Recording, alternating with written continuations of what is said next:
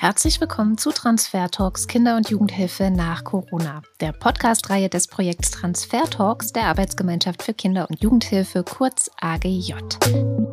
In diesem achteiligen Podcast sprechen wir mit Gästen aus der Wissenschaft und aus der Praxis über die Auswirkungen der Corona-Pandemie auf Kinder und Jugendliche und wir diskutieren, was diese Auswirkungen jeweils für die Praxis der Kinder- und Jugendhilfe bedeuten. Das heutige Thema nimmt die in den Blick, die diese Praxis stemmen, denn heute geht es um die Ressourcen und Belastungen von Fachkräften der Kinder- und Jugendhilfe in Corona-Zeiten.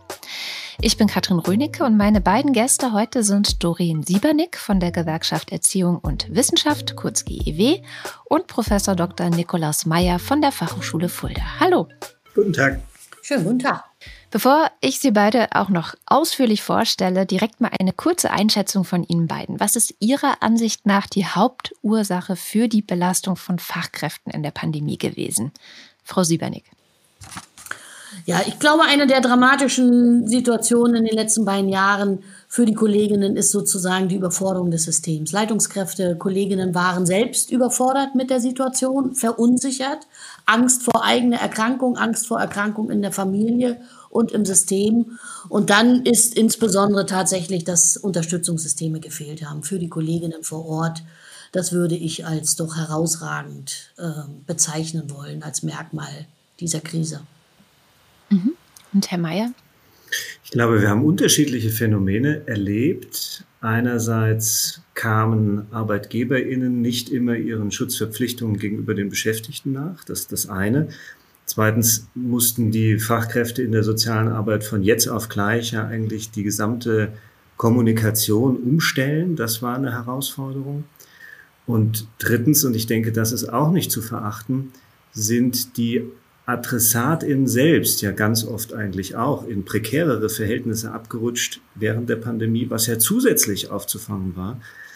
Und insofern kann man, glaube ich, erstmal konstatieren, es ist so zweierlei. Einerseits war die Pandemie für Fachkräfte der sozialen Arbeit ungeheuer belastend und andererseits haben sie es aber auch ungeheuer gut gestemmt. Also es ist so beides, ist, glaube ich, ambivalent.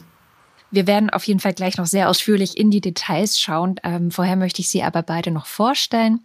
Professor Dr. Nikolaus Meyer ist seit 2020 Professor für Profession und Professionalisierung in der sozialen Arbeit an der Hochschule Fulda unter anderem untersucht er derzeit die Veränderungen in der Qualifizierung für und in der sozialen Arbeit. Und Doreen Siebernick ist seit 2021 im geschäftsführenden Vorstand der GEW für den Organisationsbereich Jugendhilfe und Sozialarbeit zuständig. Und sie beschäftigt sich mit der möglichen Umwandlung des Gute-Kita-Gesetzes in ein Qualitätsgesetz und mit der Weiterentwicklung der Ganztagsbetreuung. Nun kennen wir sie. Schauen wir vielleicht noch mal genau hin über wen und was wir heute eigentlich sprechen. Die pädagogischen Fachkräfte in der Kinder- und Jugendhilfe, das sind ungefähr, ich habe jetzt Zahlen nur von 2018, aber damals waren es ungefähr 800.000 Menschen. Was genau meinen wir eigentlich, wenn wir oder welche Berufe meinen wir eigentlich und welche Qualifikationen meinen wir, wenn wir über diese Fachkräfte sprechen? Ja, das ist ein großes, weites Feld. Wir reden von der frühen Bildung, das heißt, wir reden von den Kindertageseinrichtungen, den Kindergärten. Wir reden von der Ganztagsschule, von der Ganztagsbetreuung. Wir reden von der Familienhilfe. Wir reden von der Sozialarbeit. Wir reden von der Schulsozialarbeit im Oberstufenbereich. Das heißt, ähm, wir haben ein ganz, ganz breites Spektrum an Fachkräften in diesem Bereich der Kinder- und Jugendhilfe. Das heißt Erzieherinnen, Sozialarbeiterinnen, Sozialpädagoginnen, Heilpädagoginnen, Kindheitspädagoginnen, pädagogische Unterrichtshilfen. Es gibt also ganz, ganz eine ganz breite Palette an sozialpädagogischen Fachkräften in dem Bereich. Und ein großer Vorteil letztlich eigentlich dieses Bereiches ist ja, dass wir tatsächlich über Fachkräfte sprechen. Da ist sicher das äh, SGB VIII ein echter Professionalisierungsvorsprung im Verhältnis zu anderen Handlungsfeldern der sozialen Arbeit, weil diesen Fachkräfteparagraphen, diesen sogenannten, den gibt es eben nur in der Kinder- und Jugendhilfe. Und das ist sicher für die Professionalisierung, für die Verberuflichung dass dieses Handlungsfeldes im Speziellen im Verhältnis zu anderen ja doch elementar wichtig. Und allein der Umstand, dass Sie Zahlen gefunden haben, wenn sie auch von 2018 sind, äh, zeigt ja doch irgendwie auch nochmal, wie, wie bedeutsam eigentlich solche Professionalisierungsaspekte sind. Denn die Kinder- und Jugendhilfe ist der einzige Bereich äh, in der sozialen Arbeit, über den wir solche Zahlen sicher haben, weil das eben auch im SGB VIII festgelegt ist, dass es da eine ja, begleitende Beforschung in Anführungszeichen geben muss. Ähm, wir wissen über weite andere Handlungsfelder eben im Prinzip überhaupt nichts. Denken Sie an die Arbeit mit Menschen mit Beeinträchtigung oder sowas. Da fehlen nicht nur die Zahlen, sondern wir wissen eigentlich auch nichts über die innere Struktur. Das heißt, wir können festhalten, das sind wirklich gut ausgebildete Leute, weil das eben auch so vorgeschrieben ist, die über Wissen, Kenntnisse, Kompetenzen verfügen und auch noch persönlich geeignet sind, die jetzt nicht jeder Mann oder jeder Frau erledigen kann. Wie steht es denn um die Arbeitsbedingungen in diesem Berufsfeld? Gucken wir vielleicht, bevor wir in die Pandemie-Debatte einsteigen, vor der Pandemie. Wie sah es aus mit Bezahlung, mit, weiß nicht, Überlastung, Belastung, Arbeitszeiten und so weiter? Also aus der Forschung könnte man sagen, dass ähm, schon vor der Pandemie doch die eine gewisse Unzufriedenheit geherrscht hat. Das sind einerseits ist das die Bezahlung, aber eben nicht nur die Bezahlung, sondern eben auch die Arbeitsbedingungen selbst. Hm, das fängt an bei ja, ganz unterschiedlichen Verfahren in der Jugendhilfe oft, wenn Sie an so stationäre Wohnformen denken, eigentlich ganz unterschiedliche Verfahren, wie mit Dienstzeiten umgegangen wird, wie die berechnet werden, Insgesamt aber auch das Anerkennungserleben eigentlich der Fachkräfte, das war schon vor der Pandemie ehrlicherweise ausbaufähig. Sehen Sie das auch so, Frau Siebernick? Na, als Gewerkschafterin möchte ich da natürlich einsteigen in diese Debatte, was die Arbeitsbedingungen der Kolleginnen anbelangt. Und natürlich, ähm, wenn es darum geht, junge Menschen zu motivieren, einen tollen Beruf zu ergreifen, dann gucken die heutzutage als erstes, was kann ich denn da verdienen? Ähm, egal in, um welche Branche es geht. Und da ist es ganz klar, dieser Bereich muss weiterhin deutlich aufgewertet werden. Die Berufsfelder müssen besser bezahlt werden. Da hat es sicherlich Entwicklung gegeben, aber das reicht eben längst noch nicht aus, um Schritt zu halten mit anderen Berufsfeldern. Mein Gesprächspartner hat es gesagt, ich will noch ein Beispiel aufmachen. Das ist beispielsweise wirklich das Feld der Arbeitszeitgestaltung. Wir erleben außerhalb dieses Bereiches, dass Beschäftigte über Arbeitszeitkonten frei verfügen können, dass sie Überstunden sozusagen handeln können. Und in vielen, vielen Arbeitsbereichen der Kinder- und Jugendhilfe ist das heute immer noch nicht möglich. Es gibt einen Wochendienstplan, Peng aus, fertig. Äh, und es gibt keine Flexibilität. Es gibt keine Möglichkeiten, dort individuell auch was zu gestalten. Und wenn es um Konkurrenz geht, dass wir wirklich Menschen suchen für den Bereich, dann sind das immer Bausteine, die Kolleginnen oder die zukünftige Kolleginnen abhalten und sagen, ich kann woanders arbeiten, da sind bessere Bedingungen.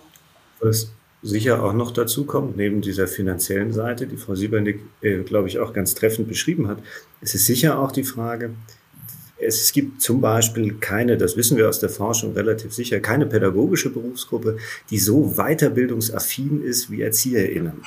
Ähm, aber es lohnt sich am wenigsten für die.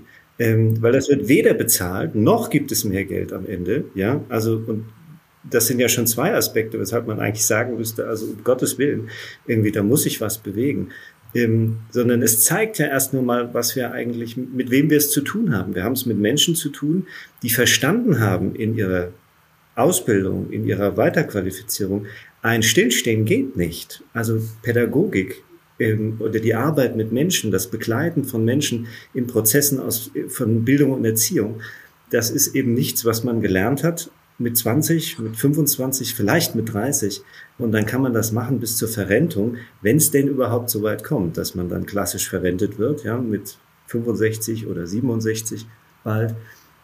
Sondern allen ist klar in diesem Segment, also es braucht Weiterentwicklung und ständige Weiterqualifikation aber sie lohnt sich eben gar nicht und sie wird noch nicht mal bezahlt. Und äh, oftmals, sicher gibt es auch ganz andere Fälle, das muss man ehrlicherweise auch sagen, aber es ist doch eben flächendeckend nicht die Regel. Und da zeigt sich, dass sicher einiges auch bei den Trägern ausbaufähig ist und auch oftmals in den Kommunen vielleicht in der Bezahlung der einzelner Leistungen eben doch auch noch mal einiges überdacht werden muss. Und mir hat sich immer so das Gefühl aufgedrängt, eigentlich, dass der Ball für die Kinder- und Jugendhilfe wie für die soziale Arbeit insgesamt eigentlich immer so zwischen Kommune, Länder und Bund hin und her geschoben wird. Ähm, und immer der andere sagt, ach guck mal, du, das ist also der Bund, der müsste ja mal jetzt irgendwie was machen. Dann sagt der Bund, um Gottes Willen, also das müssen die Länder machen.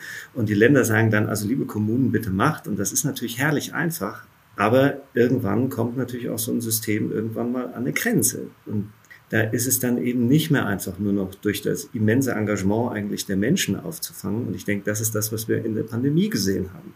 Da haben wir gesehen, dass eigentlich das System nicht gegen die Wand gefahren ist, was Glück ist und was gut ist, aber es liegt eben an den Menschen, die in dem System gearbeitet haben, dass es nicht gegen die Wand gefahren ist.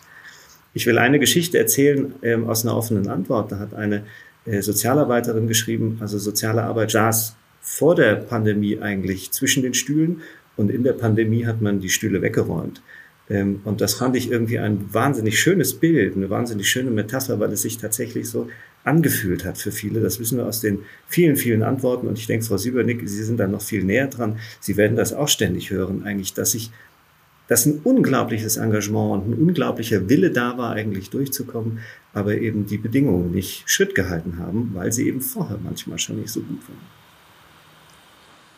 Ja, wenn ich das ergänzen darf, wir wissen aus der Forschung, dass die intrinsische Motivation, also die Selbstmotivation der Beschäftigten, ob in der Kita, ob in Schule, ob in der Jugendhilfe oder sonst wo, die ist enorm hoch. Weil wir alle haben diesen Beruf mal gewählt, weil wir mit Kindern und Jugendlichen arbeiten wollen, weil wir sie begleiten wollen, weil wir an ihrer Entwicklung teilhaben wollen. Das ist das eine. Und auf der anderen Seite wissen wir aber, dass die Arbeitsbedingungen mies sind, schlecht sind. Die Verweildauer ist oftmals sehr, sehr kurz. Nach vier bis sechs Jahren verlassen vielfach frisch ausgebildete Erzieherinnen wieder das Berufsfeld, weil sie sagen, die Arbeitsbedingungen stimmen nicht. Es ist ein hochkomplexer, anspruchsvoller Beruf in der Kindertagesstätte beispielsweise zu arbeiten, unterschiedliche Kinder unterschiedlicher Alterskohorten immer gut im Blick zu haben, den Bedürfnissen der Kinder gerecht zu werden, ihnen gute pädagogische Angebote zu machen, den Eltern gerecht zu werden. Das heißt, ich bin von früh bis zum späten Nachmittag mit allen Sinnen rund um die Uhr beschäftigt. Und hinzu kommt, die Ressourcen stimmen nicht. Es gibt keine Berufsgruppe, wo so hohe Erkrankungsfälle sind wie bei Erzieherinnen und Erziehern beispielsweise. In der Personalausstattung ist nicht genügend Personal vorgehalten, damit Urlaubszeiten, beschriebene Fort- und Weiterbildungszeiten gut kompensiert werden können. Und dann kommen hohe Krankheitsausfälle hinzu. Das heißt, die Enttäuschung junger Menschen, wenn sie dann angekommen sind nach einer Ausbildung, wo sie hoch motiviert einsteigen wollen in den Job, die Enttäuschung ist groß. Und dann gehen sie eben auch wieder. Und diese, diese Schere muss geschlossen werden. Und da ist das Bild von fehlenden Stühlen sehr, sehr passend. Die fehlenden Stühle betrafen jetzt aber, glaube ich, wenn ich Sie richtig verstanden habe, Herr Mayer, vor allem die Pandemie. Also es war vorher schon schwierig und ähm, jetzt kommt die Pandemie. Wie hat sich das noch ausgewirkt? Also obendrauf auf diese ohnehin schon für viele doch sehr große Zumutung, sage ich jetzt einfach mal, ähm, in diesem Bereich zu arbeiten. Wie hat sich das ausgewirkt? Es hat sich auf der einen Seite haben die Kolleginnen und Kollegen in der Jugendhilfe, in der Sozialarbeit das erste Mal erfahren, oha, wir sind systemrelevant. Oha, wir werden gebraucht. Oha, wir sind wichtig. Meine Arbeit, die ich leiste, ist wichtig. Das ist erstmal positiv. Das ist tatsächlich etwas, wo Kolleginnen dieses öffentliche Feedback mal gespürt haben. Aber eben die Bilder sozusagen, der Applaus auf den Balkonen, das reicht nicht. Und das haben sie auch sehr, sehr schnell zurückgemeldet. Und hier fehlt es tatsächlich. Der Arbeits- und Gesundheitsschutz in den Arbeitsfeldern, der ist mehr als zu kurz gekommen. Da könnte ich ähm, das noch viel, viel härter und noch viel deutlicher formulieren. Hier sind Kolleginnen alleine gelassen worden. Pädagogische Konzepte die erarbeitet worden sind, sind über den Haufen geschmissen worden, weil es hieß, du kannst jetzt nur noch in einer geschlossenen Gruppe arbeiten. Du kannst nicht mehr mit den offenen Türen, mit den Kolleginnen aus anderen Räumen arbeiten. Du kannst als Sozialarbeiterin nicht einfach mehr in die Familie hineingehen, weil die Pandemie sagt, nein, Kontaktsperre, du darfst nicht mehr. Ähm, die Herausforderung in den Fragen der Digitalisierung. Halleluja. Deutschland, das Entwicklungsland. Ähm, keine geklärten Verhältnisse, keine geklärten Ressourcen, keine Sicherheiten in den Jugendämtern. Welche Server darf ich denn nutzen? Welche Angebote kann ich nutzen? Mit welcher Hard, mit welcher Software arbeite ich, um eben auch digitale Kommunikation zu ermöglichen? Also das waren schon heftige Monate, um nicht zu sagen eben auch heftige zwei Jahre, die die Kolleginnen aushalten mussten. Und ich kann nur sagen, ähm, wenn nicht die Mehrheit der Kolleginnen mit Leib und Seele diesen Job ausüben, gerne mit Kindern arbeiten, gerne mit Jugendlichen arbeiten, dann wäre da vieles noch viel, viel mehr krachen gegangen. Das kann ich nur unterstreichen. Ähm, krachend reicht wahrscheinlich noch gar nicht, sondern es wäre wahrscheinlich richtig mächtig vor die Wand gefahren und wahrscheinlich hätte sowohl die Gesellschaft als auch damit natürlich die politisch Verantwortlichen dann erst gemerkt, welche Bedeutung eigentlich gerade der sozialen Arbeit insgesamt ja zukommt, gerade in einer Phase, äh, die ja Gesellschaft doch auch so deutlich auf Zug genommen hat wie die Pandemie, in ganz unterschiedlicher Weise. Wir haben da auch ganz, glaube ich, ganz unterschiedliche Erfahrungen. Auch die Frage der Systemrelevanz. Ich glaube, da zeigt sich doch eine erhebliche Ungleichzeitigkeit. Wir wissen aus den Befragungen, ähm, die wir gemacht haben, zum Beispiel im allgemeinen sozialen Dienst, dass es zwischen den Bundesländern, zwischen den Kommunen erhebliche Unterschiede gegeben hat, eben mit Blick auf die Systemrelevanz. Also just diejenigen, die für die Kindeswohlgefährdung, für die Einschätzung und die Beurteilung zuständig gewesen sind, sind, nehmen wir mal an, in Hessen als allerletzte Berufsgruppe systemrelevant geworden. Da gibt es andere Bundesländer, in denen war das viel schneller äh, der Fall, viel früher auch von Beginn an. Also wir erleben diese Ungleichzeitigkeit eigentlich an ganz vielen Stellen. Das ist auch wichtig wahrzunehmen eigentlich. Dann ist es sicher auch so, dass wir unterschiedliche Phasen im Verlauf der Pandemie erlebt haben, in denen wir einfach ähm, ja unterschiedliche Problemlagen hatten.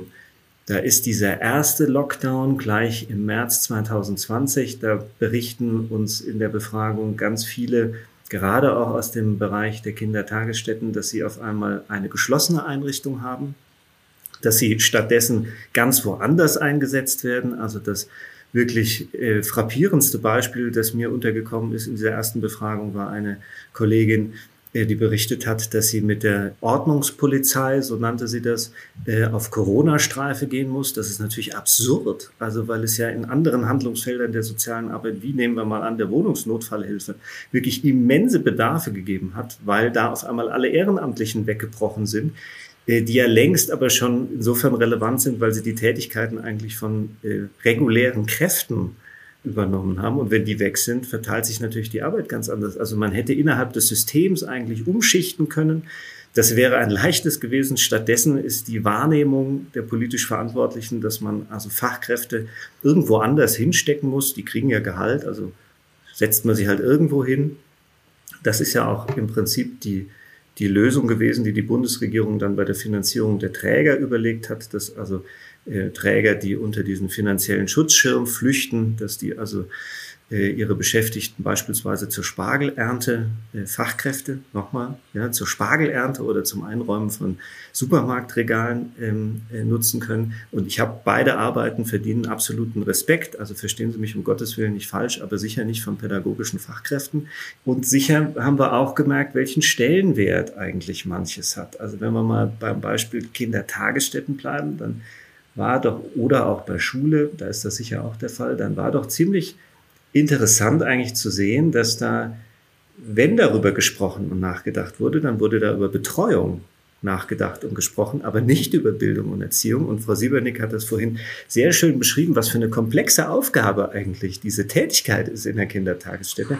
Und die hatte auf einmal gar keine Relevanz mehr, sondern es ging eigentlich darum, dass da Kinder geparkt werden, satt und sauber, damit die Eltern arbeiten gehen können. Und nochmal, das ist natürlich relevant für eine Gesellschaft, dass auch die Eltern arbeiten gehen können. Ich verstehe das. Aber es ist eben nicht eine Abgabestelle für Kinder. Ähm, und das ist aber das, was ja eigentlich in dieser Offenbarung dann deutlich wird, dass das eigentlich die Wahrnehmung ein, einiger politischer Verantwortlicher zu sein scheint. Und das Ganze eben jetzt mit Blick auf Digitalisierung, ähm, Frau Siebernick hat darauf hingewiesen, zeigt doch auch, also wie wenig vorher geschehen ist und wie holper die Polter dann aber eben auch im Verlauf der Pandemie Dinge geschehen. Also wir erleben dann in den Befragungen der Fachkräfte ähm, ja, Gespräche via Zoom äh, zur Einschätzung des Kindeswohls, äh, bei denen die Eltern im Raum sind. Das ist natürlich absurd. Oder bei denen die Fachkräfte ähm, äh, die Kinder auf dem Handy des Vaters oder der Mutter anrufen, um zu fragen, ob alles okay geht. Also das sind natürlich schon auch schwierige Entwicklungen, auch wenn wir mal sehen, dass eigentlich die Digitalisierung im Verlauf der Pandemie deutlich zunimmt. Also wir haben so eine Ungleichzeitigkeit. Also ganz viele Einrichtungen waren im ersten Lockdown geschlossen. Da haben wir eine hohe Schließungsquote eigentlich. Ähm, und im zweiten Lockdown, also dann im November, Dezember 2020, sinkt diese Schließungsquote. Also wir haben eine hohe Öffnung, trotzdem steigen die digitalen Kontakte mit ja aber völlig ungeklärten rechtlichen Fragen zum Beispiel. Wir haben gesehen, ganz viele sind auf Messenger-Dienste umgestiegen. Wunderbar, das ist sicher auch sehr lebensweltorientiert, hat aber eben eine Kehrseite, bei der nämlich die spannende Frage auftaucht, also von welchem Handy ich unterstelle einfach mal, dass es im seltensten Fall Diensthandys waren, sondern in der Regel wahrscheinlich die privaten Handys der Fachkräfte. Also, und das ist mit Blick auf die Entgrenzung der Arbeit mindestens so problematisch eigentlich wie mit Blick auf die datenschutzrechtlichen Fragen, die dann aber auf einmal nur noch von der Fachkraft selbst verantwortet werden müssten. Also da sind schon wirklich sehr heikle und wie gesagt, aber eben auch sehr unterschiedliche ähm, Phänomene zu beobachten. Frau Siebernick, wie sehen Sie das? Ja Beziehung ähm, ist tatsächlich das Entscheidende. Und ähm, ich möchte auch gerne immer wieder den Blick in die Kindertageseinrichtung lenken, weil das ist schon noch im Bereich der Kinder- und Jugendhilfe doch auch der größte. Wenn hier Kita-Kinder dazu angehalten worden sind, Masken zu tragen, die sich mitten in ihrem Spracherwerb befinden und die Fachkräfte mit Masken laufen, dann ist die Beziehung nicht nur gestört, dann ist das äh, ganz, ganz hinderlich. Und wir erleben seit circa fünf Wochen einen Sturm da draußen gegen den jetzigen Entwurf des Haushaltes der Bundesregierung, die da hergehen und sagen, wir wollen die Sprachkitas, die Finanzierung, das Projekt Sprachkitas nicht mehr finanzieren. Und wir wissen genau, mit welchen Defiziten, mit welchen sprachlichen Defiziten Kita-Kinder aus dieser Krise jetzt gekommen sind und was die Kinder brauchen. Also mich macht das wütend, mich macht das frustriert.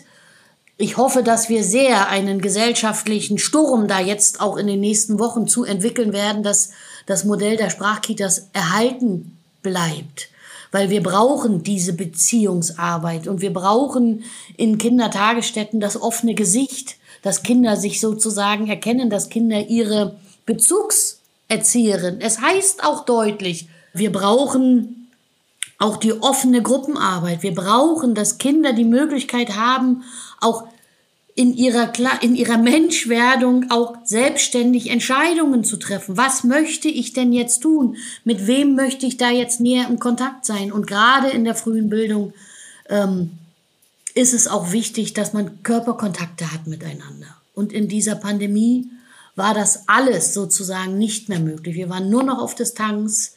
Äh, wir waren verunsichert. Die Kolleginnen wussten ja schon überhaupt gar nicht mehr, was darf ich denn noch?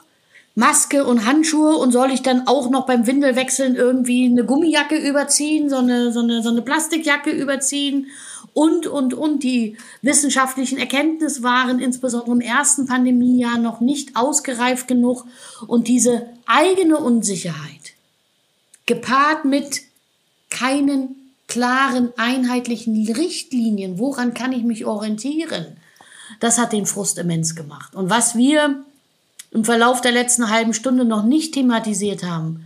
Wir haben in diesem Bereich einen hohen Fachkräftemangel. Und wir haben äh, Auswirkungen des Fachkräftemangels und das mussten wir eben auch in der Pandemie mit ansehen, ähm, dass sozusagen das Qualitätsniveau in Ausbildung, im Quereinstieg abgesenkt worden ist. Ähm, Ausbildungszeiten sind verkürzt worden, damit schnell, schnell, schnell neue Leute gewonnen werden.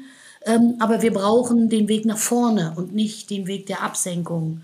Und wir haben viele Kolleginnen in Ausbildung in den Einrichtungen und sie dürfen aber keine Auszubildenden sein. Sie sind in den Einrichtungen und müssen sofort jegliche Kompetenz an den Tag legen. Sie müssen sofort als Fachkräfte tätig sein.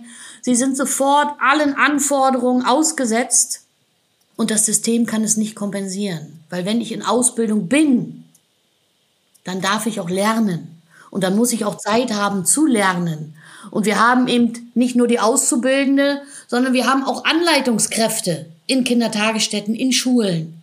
Und auch die Kolleginnen sind nicht sozusagen wirklich gut ausgebildet, damit sie dieser Aufgabe gerecht werden können, um diesen Fachkräftemangel eben auch Herr zu werden, damit auch diese Kolleginnen Zeit haben für Anleitung. Also es gibt riesige Baustellen neben diesem, was jetzt in der Pandemie sichtbar geworden ist, aber der Fachkräftemangel, der drückt in alle Bereiche der Kinder- und Jugendhilfe äh, brutal hinein. Es fehlt ähm, mittlerweile fast in jeder Einrichtung in diesem Land mindestens eine Erzieherin, wenn nicht mehr.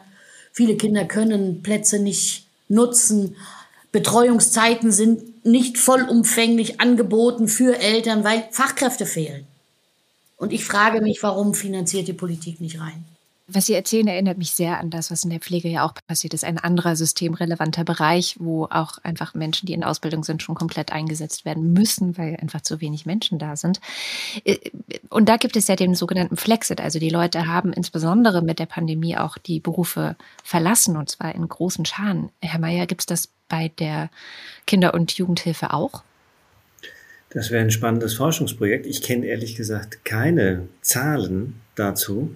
Ähm, das wäre sicher etwas, was man sich mal näher angucken müsste. Jetzt eigentlich ja im Verlauf. Also wir haben ja immer noch die Folgen eigentlich ähm, der Pandemie. Das müsste man sich tatsächlich mal genauer anschauen. Ähm, ich glaube allerdings auch, dass sich der Vergleich mit der Pflege, dass der insofern ein bisschen hinkt, als dass ich will jetzt nicht sagen, es der Pflege besser geht. Das ist um Gottes Willen, äh, würde man das sofort falsch verstehen. Das stimmt auch nicht. Aber es ist insofern sicher nochmal was anderes, als dass, wenn wir mal beim Beispiel Hessen bleiben, ähm, für das ich das sagen kann, ähm, da wurde für die Intensivstation diese Zusatzfachkraftqualifikation, die da nötig ist, die wurde im Verlauf des ersten Lockdowns aufgehoben. Auch aus völlig nachvollziehbaren Gründen sage ich jetzt als äh, Laie. Ja? Wobei auch das ist sicher nicht unkritisch zu diskutieren, aber zumindest wurde das gemacht und es wurde aber im August auch eben wieder rückabgewickelt. In Hessen wurde in den Kindertagesstätten diese Fach, dieses Fachkräftegebot tatsächlich auch aufgehoben. Aber ich weiß nicht, wann es eigentlich wieder rückabgewickelt wurde und ob es bisher eigentlich überhaupt rückabgewickelt wurde, müsste man sich auch mal angucken, aber sicher nicht im August. Also bis zum Ende des Jahres 2020 konnten sie, also ich will jetzt nicht sagen alle einsetzen, aber nahe dran. Deshalb, also insofern, da hinkt der Vergleich fast ein bisschen, weil die Systemrelevanz der Pflege, die ist tatsächlich im Lockdown also sehr eindrücklich klar geworden für die soziale Arbeit und die Kinder- und Jugendhilfe und darin dann die Elementarbildung, ist das sicher noch nicht so in der großen Fläche klar geworden, sondern wie gesagt, also da wurde eigentlich noch sehr es so unter der Prämisse von, naja, müssen, müssen halt die Kinder da irgendwie betreut werden, gesehen. Deshalb, also da ist sicher noch mehr im Argen, aber das, was Sie ansprechen, ist sicher etwas, was absolut relevant wäre, und das bringt uns natürlich jetzt ähm, zu dem von Frau Siebernick schon genannten Problem eigentlich, dass nämlich das Geld im Haushalt ein bisschen äh, knapp geworden ist und ja eben im Zuge dieser Kürzungen eben auch nicht mehr so klar war, also werden denn eigentlich die vom Bundesbildungsministerium schon mehr oder weniger bewilligten Projekte zu den sozialen Folgen der Corona-Pandemie weitergeführt. Ich habe jetzt der Zeitung entnommen, dass sie wohl weitergeführt werden sollen oder überhaupt erst begonnen werden sollen. Aber es ist natürlich alles sehr knapp. Also, und auch jetzt haben wir 2022, also die soziale Dimension eigentlich der Pandemie und darin ganz spezifisch eigentlich Die sagen wir mal, sozialarbeiterisch-sozialpädagogische Dimension, die war, glaube ich, den politisch Verantwortlichen eigentlich über weite Teile nicht klar. Das sehen Sie auch daran, dass ja soziale Arbeit eigentlich in keinem der Expertengremien wirklich relevant vertreten war. Vielleicht in dem Gremium, in dem es dann im Bundesbildungsministerium um die Frage ging, wie mit Kindertagesstätten und Schulen umgegangen werden soll, aber welche Folgen das dann wirklich im Bundeskanzleramt hatte, das darf man sich ja auch nochmal ein Fragezeichen hintermachen. Frau Siebernick, eine Nachfrage habe ich noch. Sie sind eingestiegen mit, der Arbeitsschutz war eigentlich eine Katastrophe während der Pandemie, äh, gerade auch am Anfang. Und gleichzeitig haben Sie gerade gesagt, dass die Beziehungsarbeit und auch insbesondere in den Kitas durch die Masken und durch, durch den Arbeitsschutz, wenn man so will, letztendlich auch eine Katastrophe ist. Ist hier ein Zielkonflikt zwischen Beziehungsarbeit und Arbeitsschutz entstanden? Also ich würde den Zielkonflikt darin beschreiben, dass Kindertagesstätten missbraucht worden sind in der Deutung der Systemrelevanz, Eltern müssen arbeiten gehen. Und dem ist dann alles untergeordnet worden. Und die pädagogische Dimension ist komplett ausgeklammert worden. Und ich neige immer manchmal in Beschreibungen dazu zu sagen, wenn es Eltern gut geht, dann geht es den Kindern auch gut. Und das hat nichts mit sozialen Ständen zu tun, sondern das hat sozusagen tatsächlich etwas so mit dem wie geht es der kleinen Familie? Und genauso funktioniert es systemisch auch, wenn wir sozusagen an Kitas denken oder an Ganztagsschulen denken oder eben auch, wenn es den Fachkräften in den Einrichtungen gut geht, dann können sie auch ihrer pädagogischen Aufgabe im Blick auf die Beziehungsarbeit mit den Kindern gerecht werden. Aber den Fachkräften ging es nicht gut und geht es nach wie vor nicht gut. Und gerade in den Fragen des Gesundheitsschutzes alle sind ins Homeoffice geschickt worden. In jedem kleinen Supermarkt sind die Kassiererinnen verbarrikadiert worden hinter Plastikwänden. Ähm, in Großraumbüros sind irgendwie überall Wände aufgestellt worden. Jede Bank hat da, weiß er, es ist sozusagen. Und die Kolleginnen, und was mit uns? Wo kriegen wir überhaupt Schutzmasken her? In den ersten Monaten haben die Kolleginnen das selbst finanziert, weil die Träger kein Geld hatten, keine zusätzlichen Mittel hatten, um irgendwie Gesichtsmasken zu kaufen, Gummihandschuhe zu kaufen. Es hieß sozusagen, es muss zwischengereinigt werden. Die Reinigungsfirmen, die Hausmeister, keine zusätzlichen Ressourcen, damit irgendwie Handläufe, Türknaufe und weiß ich was ja in dem ersten Jahr und das haben dann die Kolleginnen alles on top gemacht. Das haben sie irgendwie freiwillig gemacht. Aber ich kann nur eine bestimmte Zeit mit Überlast funktionieren. Und deswegen haben wir jetzt so eine große Erschöpfung im System, weil die Kolleginnen über zwei Jahre wirklich mit Überlast gefahren, gelaufen, gegangen sind in dieser Pandemie. Und ähm, es ist nicht gesehen worden und es ist auch wenig gewertschätzt worden. Ich würde ganz gerne die Problembeschreibung, ich glaube, sie ist sehr eindrücklich ähm, geschehen, abschließen mit einer Frage, die Sie mit Ja oder Nein beantworten können. Würden Sie sagen, dass die ersten beiden Wellen der Pandemie, sage ich mal, oder so das erste Jahr ähm, 2020 nachhaltigen Schaden in der Kinder- und Jugendhilfe angerichtet hat? Nein, das ist eine schwere Frage, weil ich glaube, man muss sie, man muss sie zugespitzter formulieren. Sie wollen ähm, differenzieren, ich weiß es, aber ich glaube. es ist schlimmer als vorher. Es ist schlimmer als vorher, weil eben die Auswirkungen des Fachkräftemangels deutlicher zu spüren sind ja. als äh, noch neun, äh, 2020. Wir haben eine Aushöhlung des Fachkräftegebots in fast allen Bundesländern von mittlerweile fast bis zu 35 Prozent der Beschäftigten in Kindertagesstätten dürfen nicht Fachkräfte sein. Und stellen wir uns jetzt mal kleine Einrichtungen vor, was das heißt, wenn da zehn Erzieherinnen sind und mindestens drei, wenn nicht sogar vier, sind keine ausgebildeten Fachkräfte, was das an Qualitätsverlust heißt, an wirklich pädagogischen Grundfertigkeiten, die es braucht, um gut zu arbeiten. Ich glaube, dass wir tatsächlich Entwicklungsdefizite bei Kindern festmachen, und dass hier die Forschung wirklich gefragt ist, gerade in den Jahrgängen der Kinder, die im letzten Jahr in die Grundschule gekommen sind, die jetzt auch in diesem Sommer jetzt in die Grundschule kommen werden. Ich glaube, dass hier wirklich Entwicklungsdefizite sichtbar wären, sprachliche Defizite, motorische, sensorische Defizite bei Kindern sichtbar werden und dass es eben auch verstärken wird, das deutsche Bildungssystem dahingehend, dass äh, da, wo Familien ärmer sind, da, wo Familien sozial schwächer sind, dass diese Kinder viel, viel mehr benachteiligt sind äh, und auch worden sind in den letzten zwei Jahren als eben bildungsnahe Familien, reichere Familien, die anders kompensieren konnten. Und diese Schere ist so ziemlich unerträglich. Insofern beantworte ich die Frage eindeutig mit Ja. Herr Mayer. Äh, ja, wahrscheinlich schon. Also ich, ich scheue mich ein bisschen Ja oder Nein zu sagen, deshalb, weil ich glaube, es ist die Frage, wen gucken Sie sich an? Gucken Sie sich die AdressatInnen an oder gucken Sie sich die Beschäftigten an? Ich glaube, da können Sie schon zu unterschiedlichen Antworten kommen.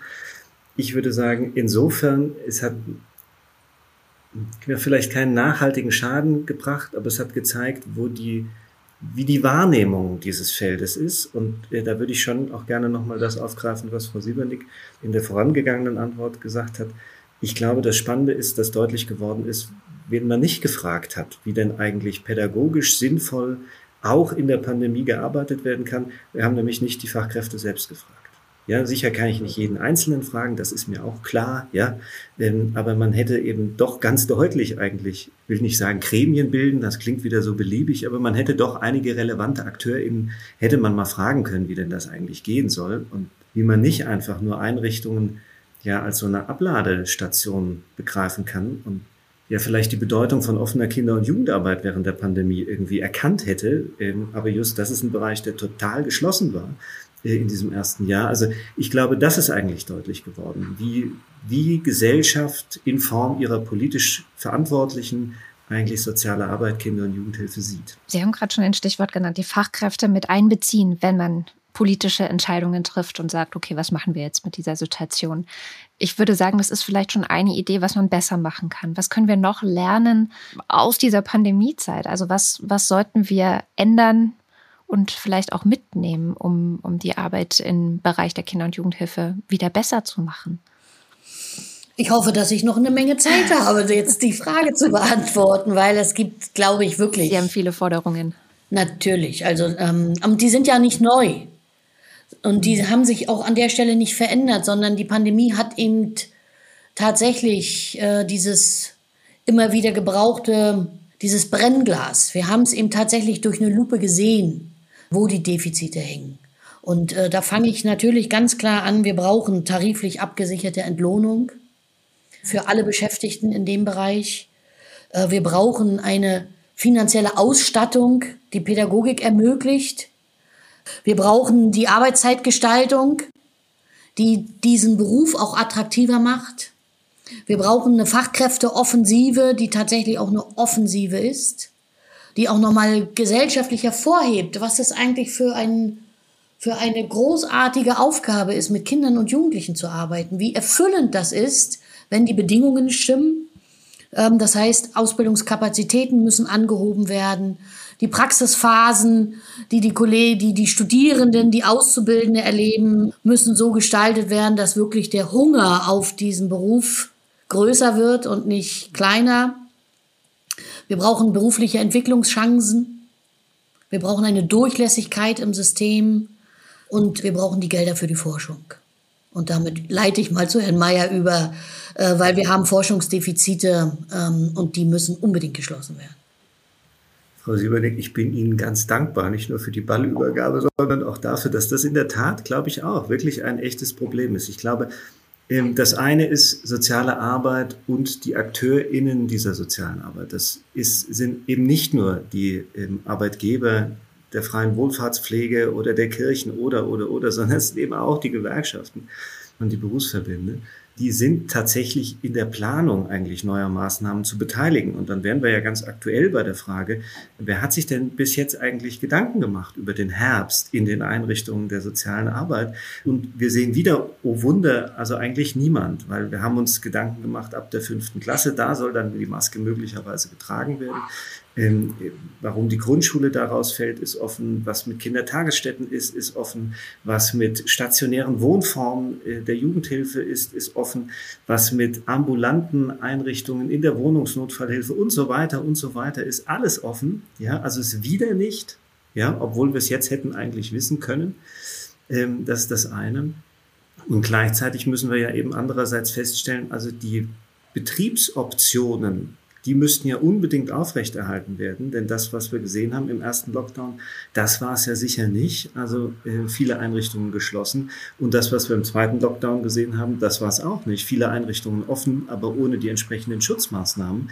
Also vielleicht muss das Bundesarbeitsministerium ja vielleicht auch noch mal die Arbeitgeber der sozialen Arbeit ein bisschen eindrücklicher darauf hinweisen, dass sie arbeitsschutzrechtliche Verpflichtungen haben. Und diesen Zielkonflikt, den Sie vorhin angesprochen haben, den haben die Fachkräfte in unseren Befragungen immer gesehen.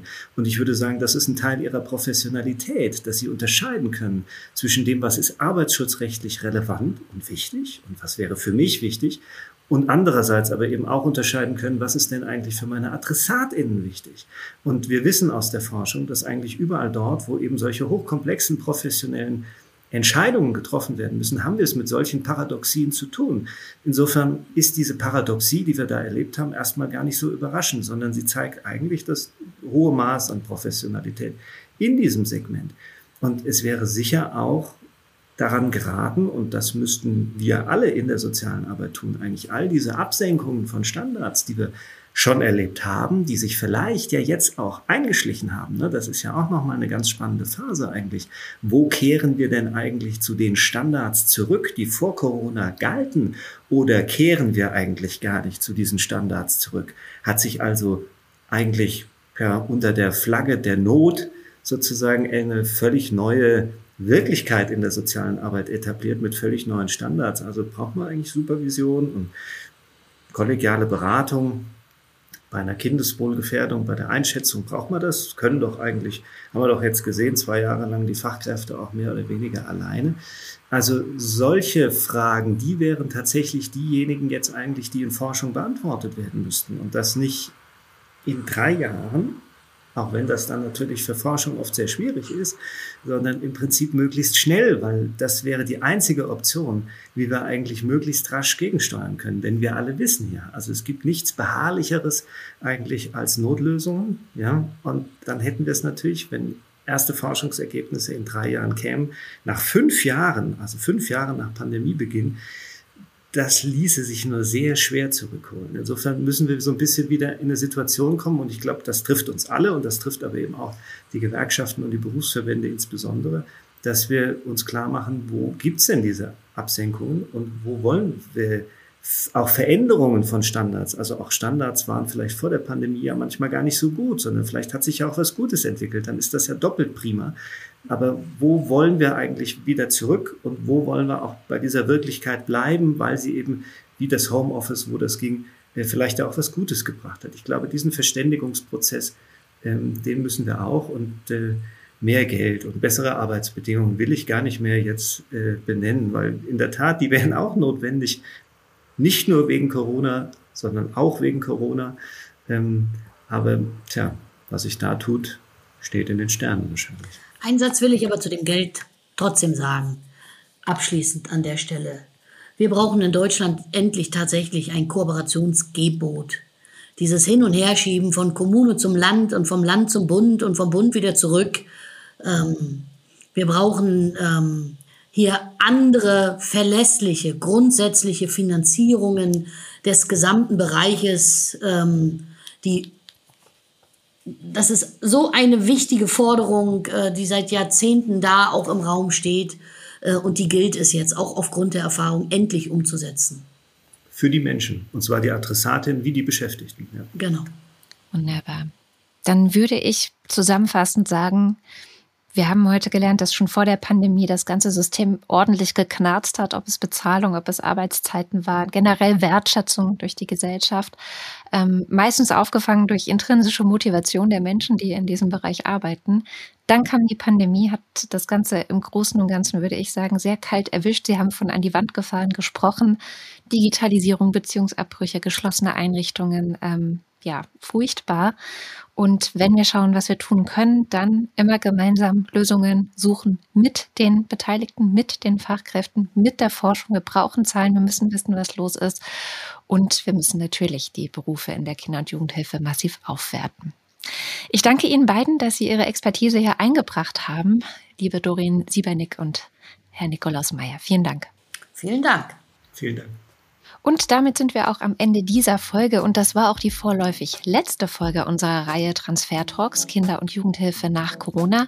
Wenn ihr die anderen Folgen bisher noch nicht gehört haben solltet, dann empfehle ich euch natürlich, das zu tun, denn am Ende hängen viele der Themen, die wir besprochen haben, auch miteinander zusammen. Frau Siebernick hat Armut gerade angesprochen, da haben wir zum Beispiel eine ganze Folge dazu.